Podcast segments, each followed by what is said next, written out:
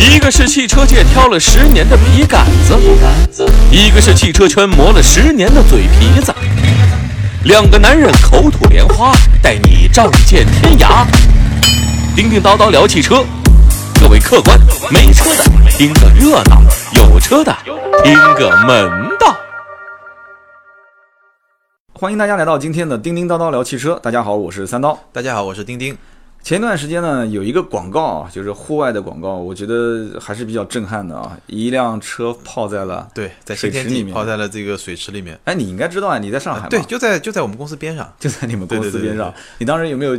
就是真的亲眼用手去摸一摸，看一看什么情况？摸不到啊，它外面隔着嘛。很多人都认为那个车子发动机跟变速箱，对，我也觉得，我觉得就是一个白车身，就是一个外面有一个壳的车身。那这样子的话，成本会降很多，是吧？成本会降很多，否则变速箱发动机肯定就没用了嘛，泡几天。我觉得他应该是最后一天的时候把水全部放掉，然后再把车点火开出来，那个就酷了，是吧？啊，那就很酷了，对吧？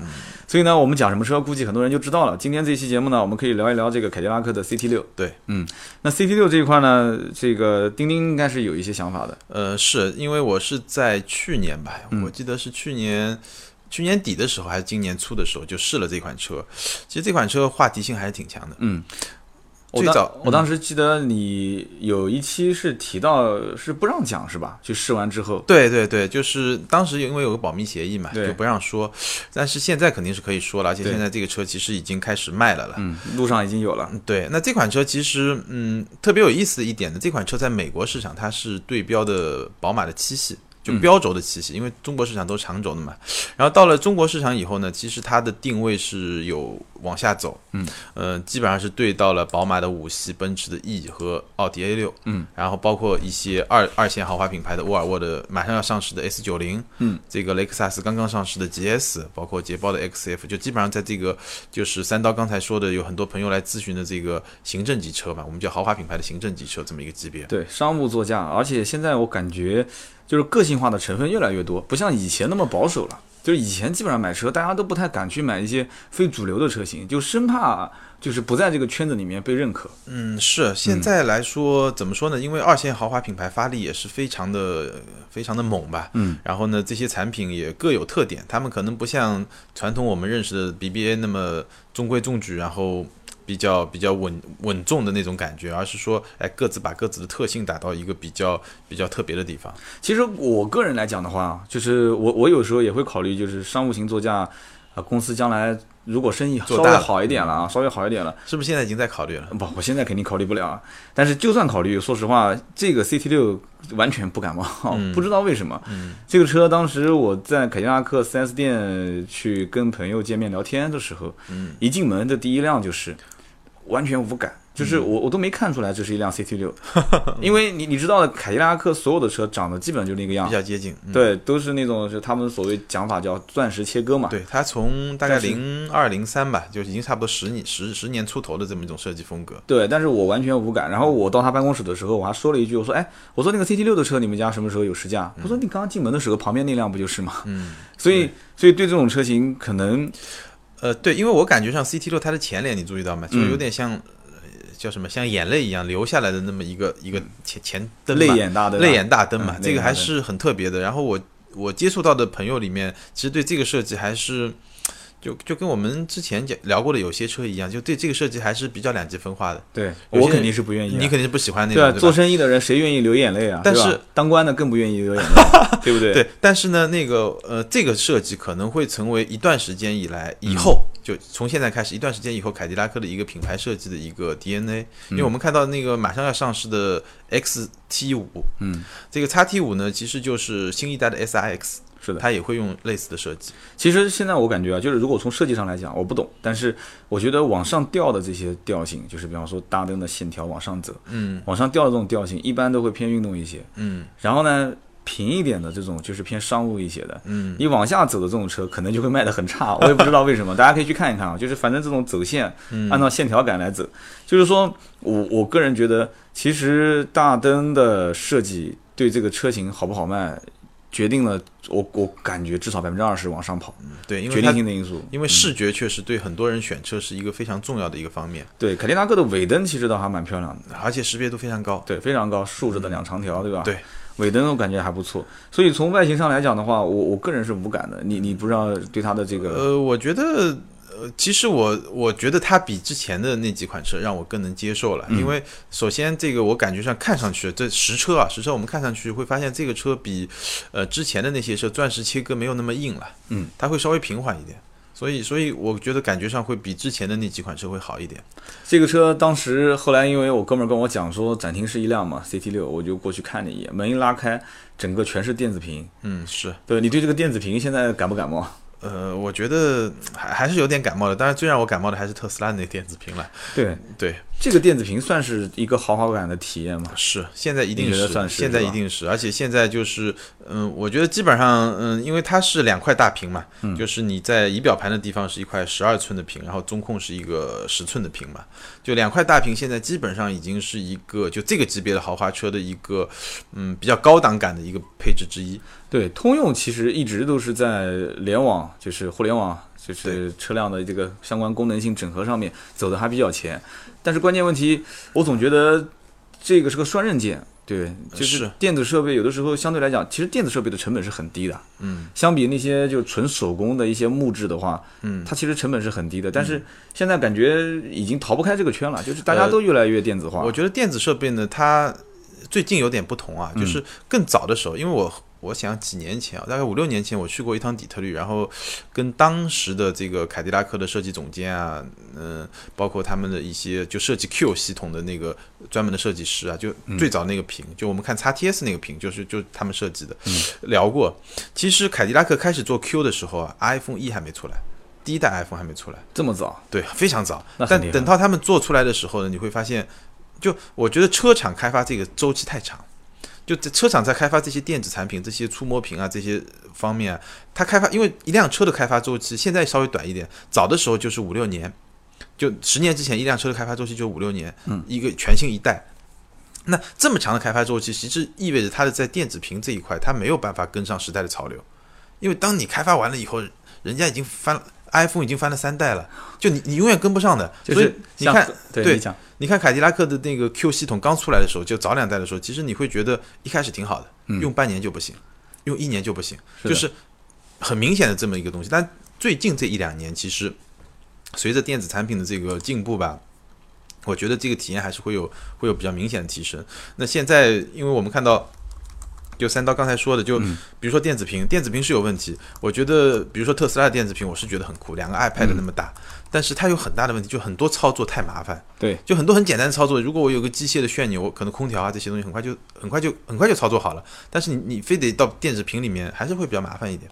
对，就像有人讲说，五年前我们其实还在用诺基亚的系统嘛，对，然后五年之后，现在苹果已经基本上人人都知道了啊，是就是别说十年，五年这一个周期，基本上能改变很多的一改些变很多东西，对东西，因为电子屏基本上是就数码产品一就一年半嘛，对摩尔定律嘛，一年半就翻一番嘛。对，然后我们我们现在就是觉得，我不管它通用的这一套 Q 系统到底是与好还是与坏啊，嗯。至少就是说，在它所宣扬的这个科技感这方面，有一部分人可能是认可的。是。你比方说，有一些年轻人，他觉得说，哎，我要一个商业的呃商务的座驾，嗯，然后同时我要能让我的手机微博能联网，没错，啊、我要我的手机能投投影在上面，对。对，然后只要一一开门，整个这个中间的屏幕不是像我爸那个车那样，没错，然后我现在是全电子的，有现代感嘛。对我感觉就已经跨了一个时代了，是吧？对，所以这一块我觉得还是挺挺体现它科技感的。嗯嗯嗯，而且，呃，这个 CT 六有一个特别特别特别新的地方，就是它在尾巴装了一个很广角的一个视频，嗯然后这个影像呢能够能够投射在这个车内的后视镜上，嗯所以基本上你就你就看这一块镜就可以了，你不用看什么。我两两边的后视镜都不用看，因为它是一个广角摄像头，还挺酷的。对我曾经有一期节目里面听里面也讲过的啊，对但是我是觉得这个玩意儿，我一直怀疑是不是华强北很快就能做出来。这肯定是可以做出来。我前段时间在网上，因为我想把我的微信的好友稍微的整理整理，我买了一个小手机，嗯，一个安卓的跟就是安卓跟小米的这个小米四吧，啊，差不多大，那是是多大屏幕啊？两千块钱，那个多大屏幕应该？那个四点七，那个好像跟 iPhone 六差不多吧？对，那应该在四点七上下的屏。对对对，你刚刚讲多少钱？一千多是吧？刚才我我哪个呃，对啊，我猜，对你坐稳了啊！我告诉你我多少钱买的啊？嗯，七百九十九，两百九十八块，两百九十八块我一点都不夸张，两百九十八。这件事情呢，他是谁告诉我的呢？是我哥告诉我的。哦。我哥是做，也是一个像类似微商一样的但但但你买的不是小米不是小米啊他叫他写的是神州，但我估计神州是不会出这个手机的。嗯，所以呢，这就百分之百断定就是华强北发过来的快递也是从深圳发过来的。所以呢，我哥当时他买了大概有二十多部。一个手机里面加很多的这个微信嘛，哦我当时我就说，哎，那你我再买个一两部。但是最近我看了一下，好像价格有所上涨，涨到三百多块钱，我还觉得贵了。但是你觉得呢？这手机现在就在外面用着呢，用的那挺好的，没什么问题。所有的打电话、发短信，这个朋友圈、微博、微信速度还都很快。是对，两个 G 内存，你想想看，两个 G 内存什么概念？所以我就在想，电子这个东西，就是现在你定义它是豪华，但是你往后走，我很担心，因为车子毕竟不便宜。车子更新换代也没那么快。对，虽然这个车讲起来它是一个这个叫 C 级车价格打 D 级车的这个市场，嗯，也比较大，对吧？看上去也比较豪华，但是我总感觉这里面少一点什么东西。嗯，我唯一现在能说出的这一点就是。电子设备再豪华，很有可能啊，嗯，你开个一两年你就厌倦它了。电子产品是我感觉是没有感情的，是，很容易就被人厌倦。但是你没办法，你现在说哪家能不装呢？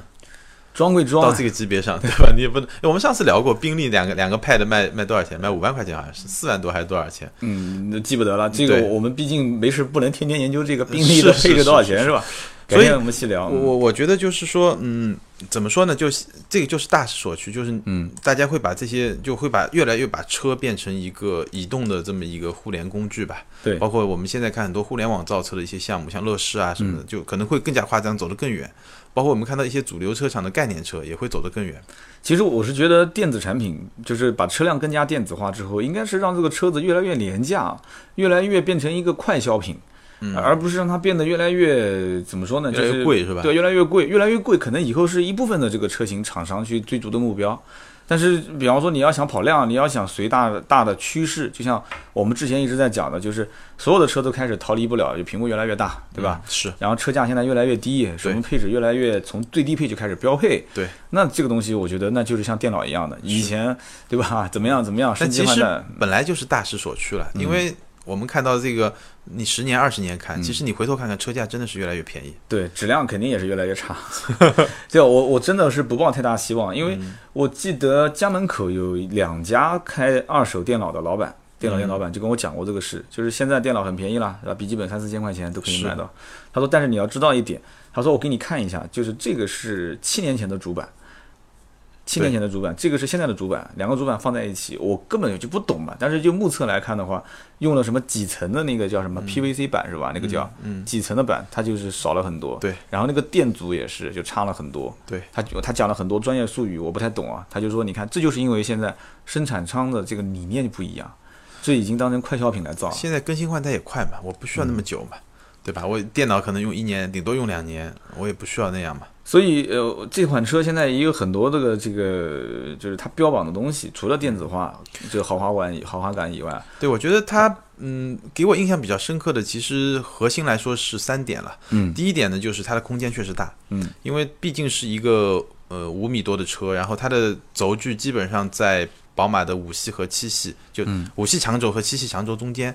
那在这方面，它的空间的优势很大，而且它就凯迪拉克之前给我的印象是什么？嗯就是大车身小空间，嗯，外面看着很大，里面很小，就里面相对比较小，但这个车其实里面挺大的。这个是第一个，第一个印象比较深，就嗯空间确实大。空间大。对，第二个呢，就是嗯，我们说豪华感，其实豪华感也不仅仅体现在这几块屏了，嗯，就它的这种做工啊，这种皮的软度啊，材质的那种感觉也是都不错的。至少就是说，看你怎么比，你要跟七系跟 S 比是稍微差了一点，嗯但你跟五系比，跟 A 六比是完全不差的。但是现在对于凯迪拉克自己来讲的话，它对这种车型的定义，每个月的销量大概能定义到多少？呃，我觉得我们其实已经能够看到一月和二月的销量。嗯，一月的销量，一月我给大家介绍，一月凯迪拉克就 CT 六是卖了三百多辆，三百十八辆，相比之下 A 六是一万三，嗯五系一万一，奔驰 E 是五千，零头的零头了啊，零头零头。那但是我们刚起步嘛，我们看二月，二月它基本上是翻了一番还多，七百多辆。嗯，然后 A 六是七千多。五系六千多，然后一级是三千，什么概念？就是 BBA 在二月的销量基本上是一月打六折，因为过年嘛。对，但是它呢是翻了一番再往上走，是的，所以我能够看到它整体是在一个往上走的这么一个一个一个空间。但是我的预期啊，嗯，就它可能会到会上升到两千到三千左右的时候，会是一个是一个停下来，对，会停下来，对，它相当于是一个这个这个瓶颈。会停瓶颈，对。基本上也就是说，它我我觉得比较我我的预期，它能够达到就是像，因为我知道 A 六和五系是最好的嘛，嗯，它能够达到 A 六五系的，比如说百分之二十，我觉得是一个，就我我能预期到它在近半年的一个销量的一个水平。我记得以前我们聊过一个话题，也是当时我们在预计这个凯迪拉克好像是 ATS L 吧，还是什么车型的呃对销量的 ATS ATS L 现在大概是两千五到三千，对，我们当时也是在在预计的过程中，我们也是聊到这个事情了。对，就是说现在基本上它虽然这个车型很具有一些核心竞争力，对，从产品上来说但，是它还是属于一个边缘车型。还是属于二线吧。我觉得就是二线豪华品牌的这么一个一个状况。对，就是它基本上连现在主流的这些 BBA 车型的一个零头的销量都干不到。嗯，这主要问题可能还是对品牌价值的一个一个评估，是吧？其实我觉得这款车的产品力啊，就我刚才说两点，一个空间，一个豪华感。就第三点呢，就是它的这个整个操控的感觉，底盘、动力系统。因为嗯，二点零 T、三点零 T 嘛，我们知道通用的二点零 T 动力是比同级都是要高的，嗯，对吧？基本上它是二百七十六马力嘛，就嗯比同级要高。三点零 T 也也也挺高的，四百多，已经四百零五匹马力了，嗯就这个动力水平是比较高的，而且它的底盘呢，嗯，比较高，就比较高的车型都是 MRC，就电磁悬架嘛。这个悬架的舒适度和操控感都是不错的，然后它又配了什么四轮转向啊，然后就类类似于这些东西，而且它的这个呃变速箱也比之前更好，就是用了呃一个八档变速箱，这个八档变速箱其实跟 ATS 上的那个是一个系列，但可能是不同的型号，但总的来说。总的来说，我觉得产品力各方面都是 OK 的，嗯，但就像三刀刚才说的，其实它的问题可能在于它的品牌还是没有达到那么高的一个高度。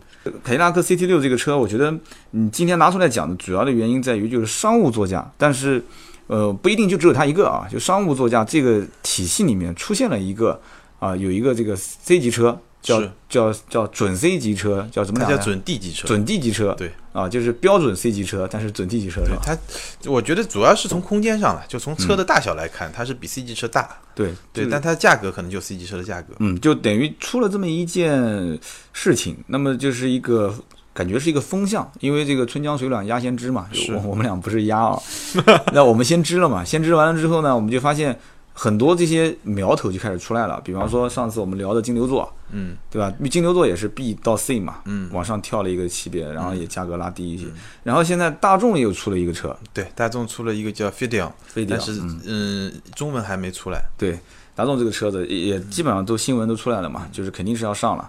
那么再往后走，对，我们会看到还有很多的一些品牌陆陆续续，对，就基本上呢，呃，刚才说的两种情况呢，有相似的地方，但是也有略有不同的地方，因为。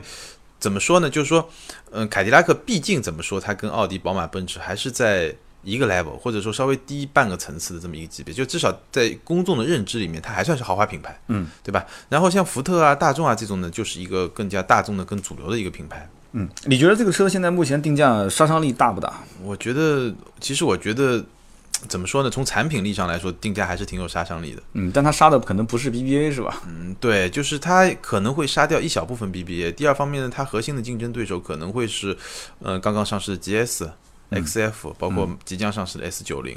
所以现在就是这个这个级别里面，说实话，越小众的日子反而越不好过。这个级别里面肯定不好过，因为这个级别里面看得很清楚，一线就是 BBA，嗯，然后二线，比如说我们上次说的 ATS，ATS 其实是二线里面卖的最好的，卖多少？三千辆。嗯，那 BBA 的三系 C Class A 四卖多少？小一万，就基本上三分之一嘛。嗯，那我觉得 CT 六比较理想的结局就是，我也达到这么他们的两千五到三千的这个量，然后基本上达到刚才我说的百分之二十。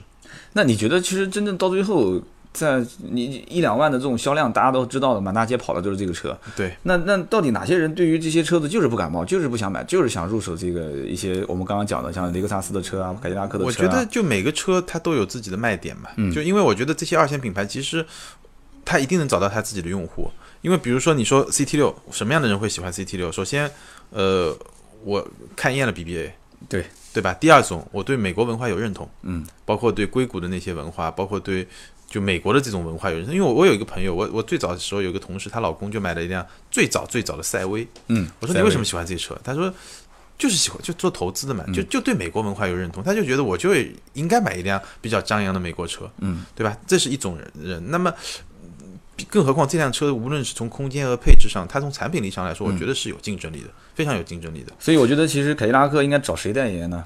应该找高晓松代言。高晓松就是天天在那边宣扬美国文化，是吧？对啊，对啊，应该找他代言。不是英菲尼迪找他干什么呢？完全没意思嘛。对。然后呢，我们说另外几款车，比如说 S 九零，沃尔沃的，对吧？那一定有他自己的一一群粉丝的。对。那这群粉丝呢，就认同沃尔沃的文化嘛？它的安全，它的健康，对吧？然后它相对比较低调的那种奢华，有道理的，对吧？像包括像雷克萨斯，那也有人喜欢舒服啊，嗯。凯迪拉克的 CT 六，你很早以前就开过了，对。然后开完之后，当时我有一天晚上接到你一个电话，就是说。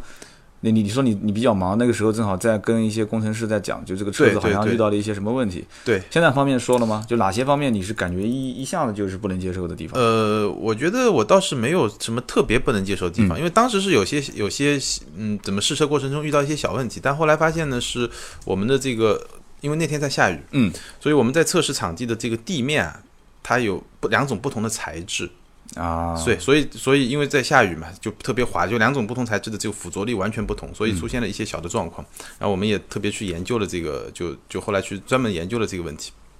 这个倒不是什么问题了，但是我觉得就是说，呃，这款车，我觉得我对它就我自己的判断，我觉得这款车如果在市场上大家会感到有些疑惑的，其实最重要的还是品牌。那小的地方呢，我有几点吐槽的地方，比如说这个它在那个我们知道它中控屏是一个触摸屏，嗯，Q 系统就是一个触摸屏，然后它在这个下面呢又有一个又有一个小的控制单元，这个控制单元呢也是一个触摸板，嗯，这个我觉得反正我觉得挺怪的，我用一个触摸板来控制一个触摸屏，你能想象一下是一件比较奇怪事，比如说你现在笔记本电脑，你有一个你有一个触摸板，你是可以控制屏幕的嘛？但如果你这个屏幕本身是触摸屏，你觉得还需要用一个这个触摸板来控制吗？哦，我没听太懂，触摸，因为这车我没开过啊，就是触摸板去去控制触摸屏，这不是很搞笑的一件事情？是啊，就是触摸屏你能理解对吧？嗯，它下面有个板，就比如说我我的三系也是有一个触摸板，我我可以手写。有触摸板一般就是屏幕就不能触摸了。对，它是用一个触摸板来控制一个触摸屏，所以我觉得就挺奇怪的，因为它没有解决触摸屏最大的问题。触摸屏其实最大的问题是什么？就是我没有办法，就是在眼睛不用的时候去看它。因为我我一般来说我我如果是一个物理按钮对吧？或者旋钮我其实基本上我只要瞄一眼大概在哪我只要手摸到了以后我是不需要去看的对。对吧？因为我知道比如空调调一下或者音量调一下就是几几乎是可以脱离的。但触摸屏最大的问题就是你你一直得看着对看着才有反馈。就是所以我觉得这个操作逻辑有点奇怪了。实体按键跟虚拟按键嘛。对所以但这个也不算什么特别大的问题了就是嗯。但是你会觉得稍微有点奇怪。第二个呢就是我觉得它它用了一个机械式的换挡杆。嗯。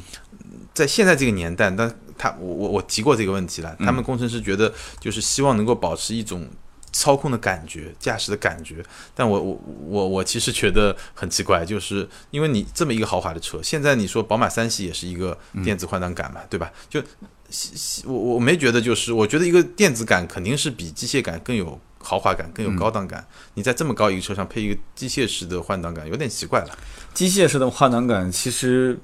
蛮降档档次的，对啊，蛮降档次的。现在基本上，呃，电子换挡的话，中高端车型都在用。没错，CT 六这个级别应该差不多是可以配了啊。是是应该配了，我是觉得。当然，你说这两点算是什么特别不满意也谈不上。我觉得更多是一个设计观念上大家不一样，因为你别的你说成本也也差不了多少钱吧。我我而且那个触摸板可能还贵一点呢。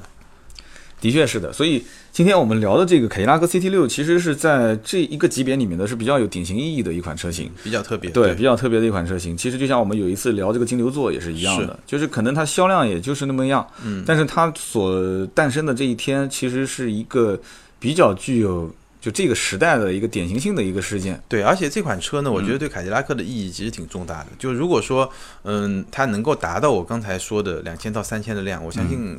上海通用应该是非常满意了，这是第一个，因为它本身量其实也还可以，就是它能像 ATS 一样在 BBA 之下成为二线品牌的领军者，嗯，它已经达到目标了。第二点呢，你进了一个展厅以后，如果你进凯迪拉克，你看到这款车，你一定会对它的品牌的一种拔高绝对是有用的。是的，反正不管怎么讲的话，凯迪拉克的 CT 六这样的一个旗舰车型已经进到了它的展厅，然后，呃，怎么说呢？雷克萨斯、英菲尼迪啊，包括我们所说的捷豹、沃尔沃这些。品牌就开始要严阵以待了啊，是就各自得上自己有竞争力的产品，对，挺好啊，这也是一个好事。而且同时，其实现在宝马、奔驰、奥迪日子也不好做，也不好过。。对，尤其是我觉得五系今年的压力会比较大，对，因为新 E 嘛，新 E 我们看到照片实车啊，就你你会觉得确实很炫，嗯，对吧？就是有有新 C 和新 S 的这种气势在那儿。对，S、C、E 基本上这三款就是成功一代换三代嘛，嗯，对，真的是。基本上就是这三个等级，我没话可讲了哈，嗯只能希望它就是相对来讲性价比再好一些，那就基本上那就没得玩了，基本上就是不宝马跟奥迪两边就嗯。就就已经眼睛都红了，然后这个时候这些所谓的二三线的品牌。那就只能不停的提升自己的竞争力啊，这是好事。好事。对，对于消费对消费者来说绝对是好事，而且，嗯，就我我一直有这个观念啊，就其实像这种就 CT 六这个产品，就如果你对我们刚才提到的一些点，你都是认可的态度，比如说外观，你是属于喜欢的那一派，嗯，对吧？你对它的操控感觉，你对它的动力是喜欢那一派，那其实就是一个比较好的一个入手的机会，因为你毕竟它销量不好嘛，嗯你终端的谈判力就越来越强嘛。是的，其实这个也是挺矛盾的一个点啊。我们也希望有一个产品特别特别，就是能满足老百姓的这个需求点。嗯，但是如果真的出现这样的一个爆有竞争款的话呢，力的爆款，也买买起来价格就会有问题，是吧？对，又是加价又是等。对，但是如果说这个东西呢，老百姓都不是很认可，它还存在存在一个社会符号化有没有被公认的问题点。都不公认的话，你买个冷门车是也很奇怪麻烦。。就像你讲的，终端溢价是有能力去溢的啊，让价让很多，你心里面总是有点不知道该该怎么去去。怎么讲呢？就是是消费它还是不消费它，这个是很纠结的一件事。